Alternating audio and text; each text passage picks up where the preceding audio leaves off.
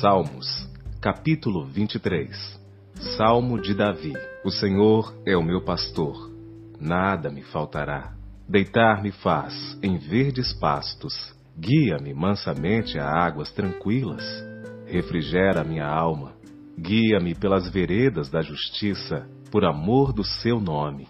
Ainda que eu ande pelo vale da sombra da morte, não temeria mal algum, porque tu estás comigo a tua vara e o teu cajado me consolam. Preparas-me uma mesa perante mim na presença dos meus inimigos. Unge a minha cabeça com óleo, o meu cálice transborda.